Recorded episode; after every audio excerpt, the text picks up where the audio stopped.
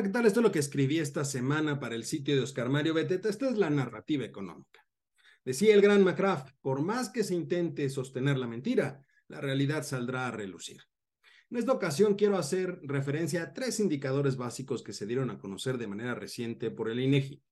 La inversión fija bruta, el indicador de confianza del consumidor y el indicador mensual del consumo privado en el mercado interior.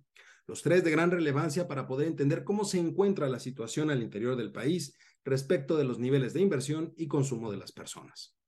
Sobre el primero, que es lo relacionado justamente con el gasto que realizan todas las empresas para adquirir los bienes productivos que necesitan para hacer esos bienes y servicios que el mercado demanda, se reportó una disminución del 1.4% en términos mensuales, mientras que a tasa anual se reporta un incremento del 3.5%. Si bien es cierto este último indicador a tasa anual es positivo, la dinámica de corto plazo refiere que de continuarse por este rumbo, al cierre de este año podríamos esperar prácticamente un crecimiento marginal de este indicador en términos anuales, lo cual reflejaría que las empresas en general están dejando de gastar en bienes productivos, lo que significa que se está disminuyendo la cantidad de bienes y servicios producidos dentro de la economía. Al interior de este indicador, lo que se contrajo en términos mensuales fue el gasto en construcción con un nivel del 1.7%, mientras que el gasto en maquinaria y equipo total, tanto de origen nacional como de origen importado, tuvo una disminución del orden del 0.4%. Es decir, un resultado malo en términos mensuales. Por el lado del consumo, aquí es donde entran los otros dos indicadores, tanto la confianza del consumidor como el consumo privado en el mercado interior. Y en este aspecto, el primero, la confianza del consumidor, en el mes de septiembre registró un avance marginal de 0.1 puntos, lo que significa que dentro del país, dentro de este indicador, eh, por un lado hubo algunos incrementos, pero por el otro lado hubo bajas. En estas últimas, lo que me llama la atención de las bajas es que los consumidores en general perciben que la situación económica presente y esperada para los siguientes 12 meses de los miembros del hogar, de las personas con las que viven, será peor. Y la situación actual de la economía nacional es peor con respecto al periodo anterior.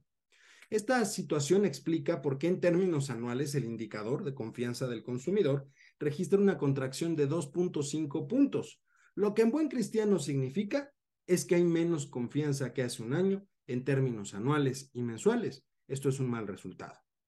Lo anterior refleja prácticamente también lo que sucede dentro del indicador de consumo privado en el mercado interior. En términos reales, también tuvo un incremento marginal del 0.1%. Es decir, prácticamente nos encontramos en la misma situación que nos encontrábamos el mes anterior. Existe una mayor tendencia de gasto por los bienes del exterior que por los bienes producidos dentro del país aunque en esta ocasión el indicador refiere un incremento de 0.2% en bienes y servicios de origen nacional y una disminución de 0.8% de bienes de origen importado.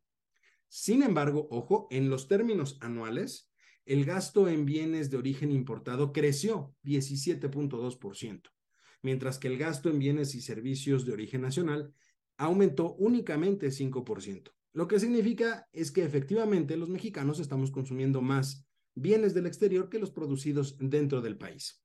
En términos económicos, un mal resultado por una mala dinámica del mercado interno en términos anuales y mensuales. Finalmente, de todo esto podemos sacar una simple y sencilla conclusión. Si tenemos tres de tres indicadores con malos resultados, tanto en términos mensuales como anuales, pues significa que la situación económica difiere completamente de lo que nos han dicho desde el gobierno federal y refuerza la idea específica de que tenemos un severo problema al interior del país. A esto hay que agregarle dos situaciones muy importantes. Primero, las distorsiones de mercado que en términos de competencia se van a generar producto justamente del famoso acuerdo de apertura para el control de la inflación que recientemente dio a conocer el gobierno federal. Y en segundo lugar, la renuncia de Tatiana Cloutier la titularidad de la Secretaría de Economía, dejando al equipo de negociadores sin una cabeza visible de frente a las consultas que ya se están realizando por parte del TEMEC y el posible panel de controversia al cual nos vamos a enfrentar en algunos meses si así se decide. algo que vamos a abordar en próximas entregas de este espacio, pero que de entrada quiero, a, este, quiero apuntar que no es un buen augurio.